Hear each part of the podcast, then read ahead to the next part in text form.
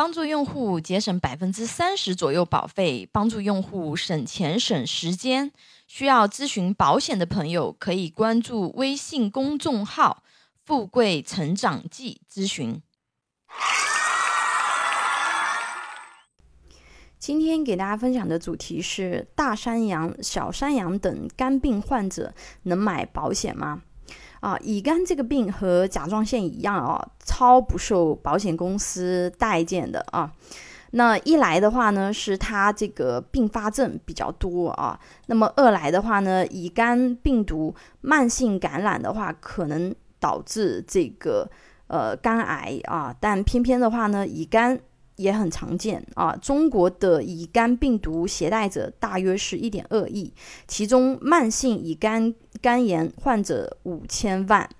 加啊，那么乙肝已经成为影响中国人健康的常见慢性病之一啊。此类患者的保险需求在某种程度上是高过普通人的，因为他的患病率其实更高啊啊。但是这个二零一八年以前，大部分保险公司是拒绝承保的啊，所以很多客户会有一些这个刻板的印象啊，觉得。就是有了乙肝就不能够投保这个保险了啊！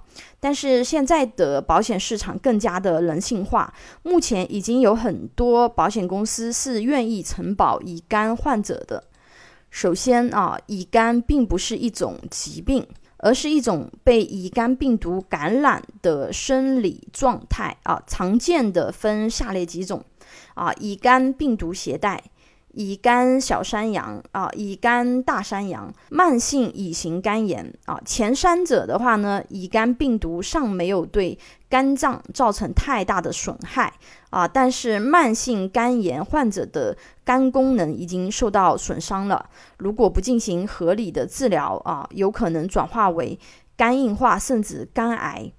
那我们把这几种体况投保健康险里面的医疗险和重疾险可能的核保结果，给大家做一下解析。首先是乙肝病毒携带，如果肝功能五项正常，很多重疾险产品可以标体承保，啊，部分医疗险产品可以除外，肝类疾病承保。那么乙肝小三阳，如果说那个肝功能正常的话啊，那么重疾险产品可能可以加费承保，那部分医疗险产品是除外肝类疾病承保。那乙肝大三阳啊，那么目前大部分的保险公司啊，对于大三阳的话呢，它是拒保的。那小部分公司啊，如果说肝功能检查正常啊，可能可以加费承保。具体是不是能够承保，以及就是加费比例是多少，要看这个具体的检测报告的数据。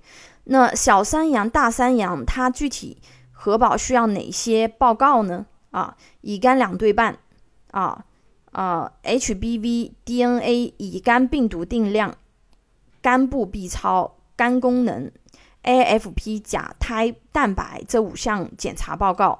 啊，因为这块案例处理的比较多啊，对于哪些保险公司的产品对肝病患者投保比较友好，有一定的经验。啊，适合乙肝患者投保的产品，既有线上智能核保的产品，也有人工核保的产品。具体选择什么样的产品对投保人更有利，需要结合个案的具体体况去做评估。有这块需求的朋友，可以给我留言或者关注微信公众号“富贵成长记”进行咨询。啊，第四种是慢性乙型肝炎。啊，那。如果说已经是到这个级别了啊，目前大部分的这个重疾险产品和医疗险产品啊，对于这个就是啊慢性乙型肝炎，它都是拒保的啊。呃，那么肝脏因为是人体主要的代谢器官嘛，对吧？除了这个乙肝，那么常见的肝脏疾病的话呢，还有脂肪肝，对吧？这个大家体况啊，如果是偏胖的话呢，啊，这个体检报告里也很常见。肝囊肿啊，还有肝血管瘤等等啊，那么这些情况的话呢，该怎么样去投保呢？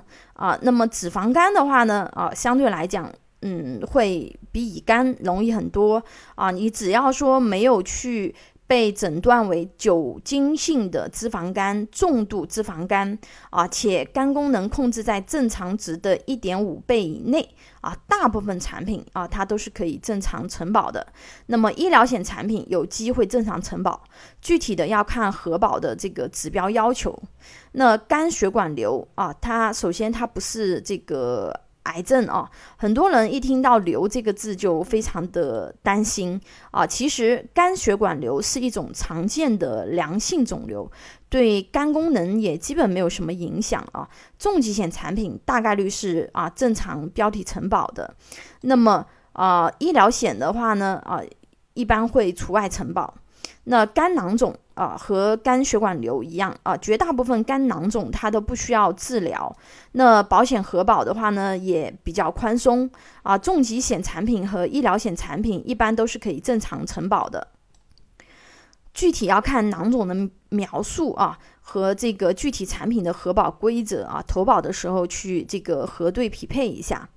那么有些人一听到身边有乙肝患者，就会很担心被传染啊。其实乙肝的主要传播途径只有三种啊：母婴传播、血液传播和性传播啊。世界卫生组织已经明确指出，与感染者一起吃饭、拥抱、咳嗽啊，均不会。传播这个乙肝病毒而，对于感染病毒的母亲啊，也可以通过母婴进行隔断啊，生下健康的宝宝。